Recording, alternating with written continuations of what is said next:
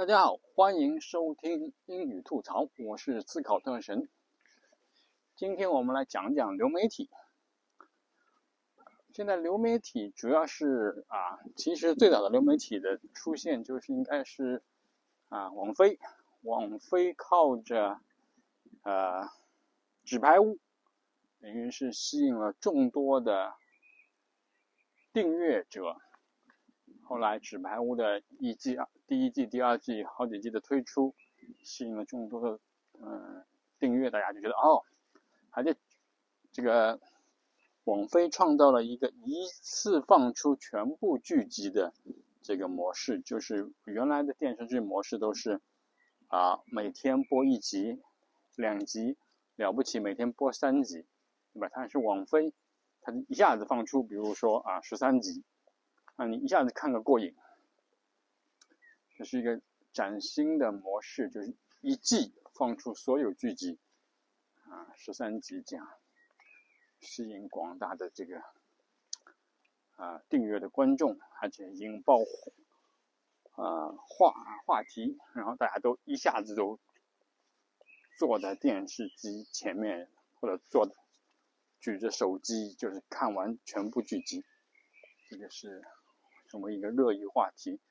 然后最近的一部网飞的爆款电影，那也是已经是啊，去年还是前年的那个啊，鱿鱼游戏了吧？后来就没有什么爆款。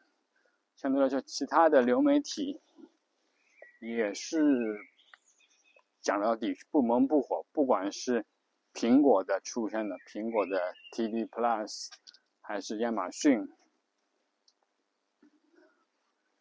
还是啊迪士尼加，啊都不是非常的火爆。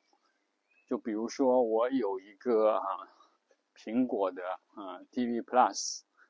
啊，但是呢，我发现没什么我要看的节目，嗯，它也有那个，比如说，嗯，Morning Show 啊，比如说那个它有个科幻剧集啊，就是好像我总是对我来说好像吸引力不大。然后我最近看的，嗯，追的一个，居然是梅西的，嗯。大联盟，美国大联盟的嗯纪录片，前一阵子是放出来三集，我看追完，然后这个礼拜又放出来三集，我正在看。其他的片子我看来看去，觉得没什么要看的，然后要么还是看书，要么就是把那个老的英剧。啊，Yes Minister，还有 Yes Prime Minister，就是是的大臣，还有是的首相拿出来啊看，那已经是差不多四十年前的剧集了，但是还是百看不厌，因为这些情节还继续在英联邦国家呃重演，在英国呢是。继续重演，在英联邦国家也是换汤不换药，差不多就是这样的情况，非常的嗯，你说是历史的循环也好，你说是嗯，他们这些国家社会没有进步也好，就是这么回事儿。你简直，而且呢，你有一种常看常新的感觉。啊，有时候说，哎，这个点我怎么以前没注意？还现在跟现在的实实际好像挺切切切合的嘛。那个也很现在的实际挺切合的。有些事情看上去这么荒谬，居然是真的。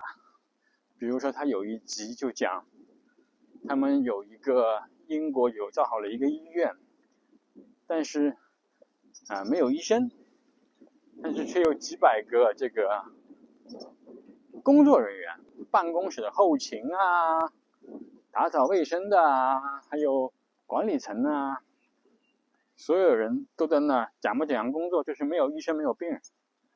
一个这一还有这样的所谓的医院已经开了一年了，到现在是主要是没经费不够，没有经费去招医生，别的一切正常。呃，这样这样荒谬的情节，这是一个，就是这样的情节，还感觉还是非常的，啊，还是吸引人。他的台词写的非常的精妙。那我们现在的这个流媒体，你也不是说它不好，它制作也是花了心思的，啊，很多的这个镜头也十分的这个嗯火爆，也是希望你能这个嗯去观看，但是总觉得好像不够吸引人。它的情节你说离奇吧？看看现在的这个新闻。真实世界的新闻好像比这个情节更离奇，更不合情理。因为编剧编剧他编的情节要合情合理，对吧？意料之外，情理之中。但是现在有些新闻你会看到意料之外，情理之外。你觉得这个事情不可能发生的事情，哎，就是发生了。到底是因为草台班子理论呢，还是嗯？耍猴戏理论呢，咱们也不知道，就是这么，所以说呢，就就导致了现在的这种虚构的，嗯，电视节目啊、流媒体节目啊，都，呃，不那么抓人，而且的话呢，现在人的注意力越来越涣散，由于这个，嗯，短视频或者小视频的出现，你他们就是短视频、小视频的特点就是。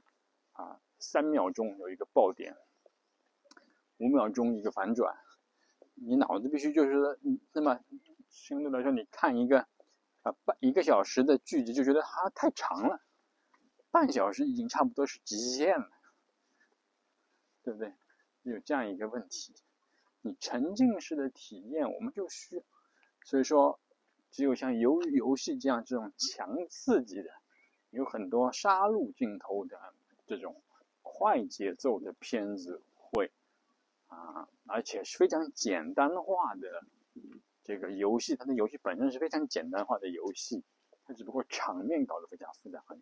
这种这种这样的情节，这样的片子会啊，让大多数人觉得非常喜爱，可以影响全世界的这种啊，网飞的这个订阅者是这样。但是的话，呃。